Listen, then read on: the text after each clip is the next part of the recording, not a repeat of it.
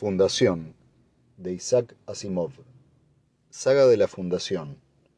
El ciclo de Trantor 3.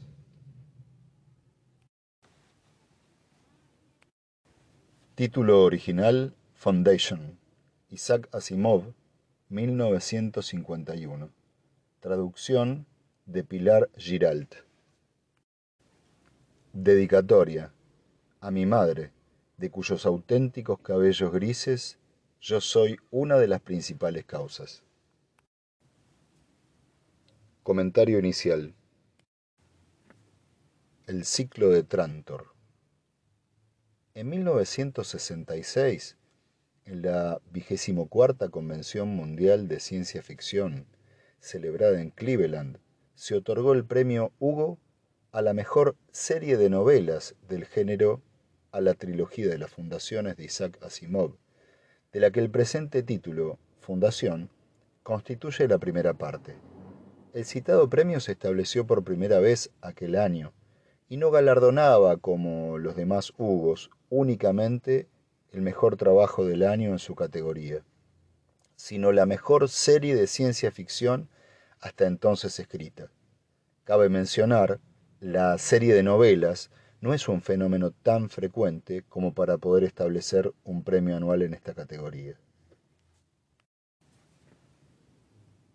El escucha debe comprender que esta historia fue escrita en la década, entre la década del 40 y la década del 50 del siglo pasado, con lo cual su visión de futuro es inconmensurable.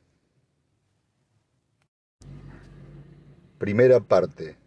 Los psicohistoriadores. Fragmento de la Enciclopedia Galáctica. Ari Seldon. Nació en el año 11.988 de la era galáctica. Falleció en 12.069. Las fechas suelen expresarse en términos de la era fundacional en curso. Nacido en el seno de una familia de clase media en Helicón, sector de Arturo, donde su padre, según una leyenda dudosa, fue cultivador de tabaco en las plantas hidropónicas del planeta, pronto demostró una sorprendente capacidad para las matemáticas. Las anécdotas sobre su inteligencia son innumerables y algunas contradictorias. Se dice que a la edad de dos años... puntos suspensivos. Indudablemente sus contribuciones más importantes pertenecen al campo de la psicohistoria. Seldon conoció la especialidad como poco más que un conjunto de vagos axiomas. La dejó convertida en una profunda ciencia estadística. Puntos suspensivos. La más autorizada fuente de información sobre su vida es la biografía escrita por Gaal Dornick, que en su juventud conoció a Seldon dos años antes de la muerte del gran matemático. El relato del encuentro. Puntos suspensivos Fin del fragmento de la Enciclopedia Galáctica. Se llamaba Gaal Dornick y no era más que un campesino que nunca había visto Trantor. Es decir, no realmente. Lo había visto muchas veces en el hipervideo y ocasionalmente en enormes noticieros tridimensionales que informaban sobre una coronación imperial o la apertura de un consejo galáctico. A pesar de haber vivido siempre en el mundo de Synax, que giraba alrededor de una estrella al borde del cúmulo azul, no estaba desconectado de la civilización. En aquel tiempo, ningún lugar de la galaxia lo estaba. Por aquel entonces, había cerca de 25 millones de planetas habitados en la galaxia y absolutamente todos eran leales al imperio con sede en Trantor. Fueron los últimos 50 años en que pudo decirse tal cosa. Para Gaal, aquel viaje era el punto culminante de su juventud y de su vida estudiantil. Ya había salido al espacio con anterioridad, de modo que el viaje en sí mismo no significaba gran cosa para él. En realidad, hasta entonces solo había ido al único satélite de Synax para obtener unos datos sobre la mecánica de los desplazamientos meteóricos que necesitaba para una disertación. Pero los viajes espaciales eran exactamente iguales tanto si se recorría medio millón de kilómetros como la misma distancia en cantidad de años luz se había preparado un poco para el salto a través del hiperespacio, un fenómeno que no se experimentaba en simples viajes interplanetarios. El salto seguía siendo y probablemente lo sería siempre el único método práctico para viajar a las estrellas. Los viajes a través del espacio ordinario no podían realizarse a una velocidad superior a la de la luz ordinaria, un conocimiento científico que formaba parte de las pocas cosas serias desde el olvidado amanecer de la historia humana. Y esto hubiera significado años de viaje para llegar incluso al sistema habitado más cercano. A través del hiperespacio, esa inimaginable región que no era ni espacio ni tiempo, ni materia ni energía, ni algo ni nada, se podía atravesar la galaxia en toda su longitud en el intervalo comprendido entre dos instantes de tiempo. Gaal había esperado el primero de estos saltos con el temor contraído en la boca del estómago, y no resultó ser más que una insignificante sacudida, una conmoción interna sin importancia que cesó un instante antes de que pudiera darse cuenta de haberla sentido. Eso fue todo. Y después de eso solo quedó la nave, grande y brillante, la fría producción de doce mil años de progreso imperial, y él mismo, con su doctorado en matemáticas recién obtenido y una invitación del gran Ari Seldon para ir a Trantor y unirse al vasto y algo misterioso Proyecto Seldon.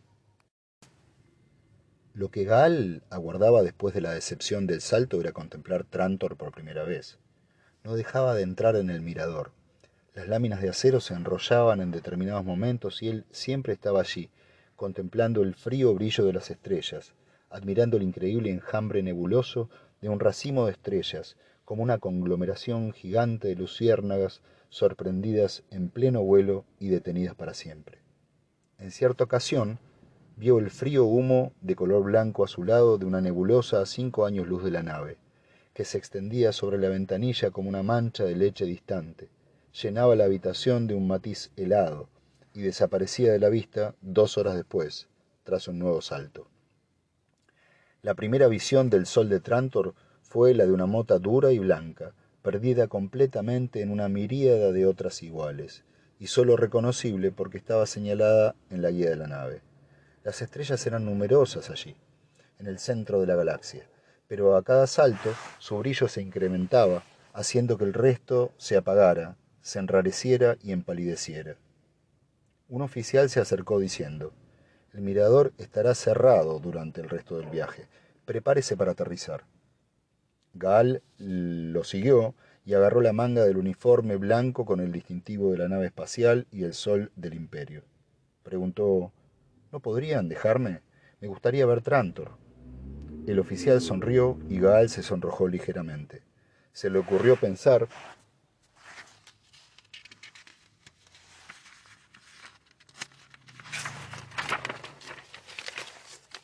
que hablaba como un provinciano.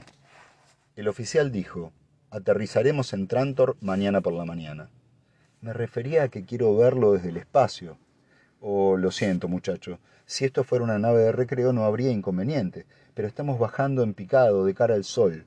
Seguramente no te gustaría quedarte ciego, quemado y afectado por la radiación todo al mismo tiempo, ¿verdad? Gal se alejó de él. El oficial siguió hablando. De todos modos, Trantor no sería más que una mancha gris, muchacho. Eh, ¿Por qué no haces un viaje espacial turístico cuando llegues a Trantor? Son baratos. Gal miró hacia atrás. Muchísimas gracias. Era infantil sentirse decepcionado pero el infantilismo afecta casi con la misma facilidad a un hombre que a un niño, y Gaal tenía un nudo en la garganta. Nunca había visto Trantor extendido ante él en toda su magnitud, tan grande como la vida, y no había, querido, no había creído tener que aguardar aún más.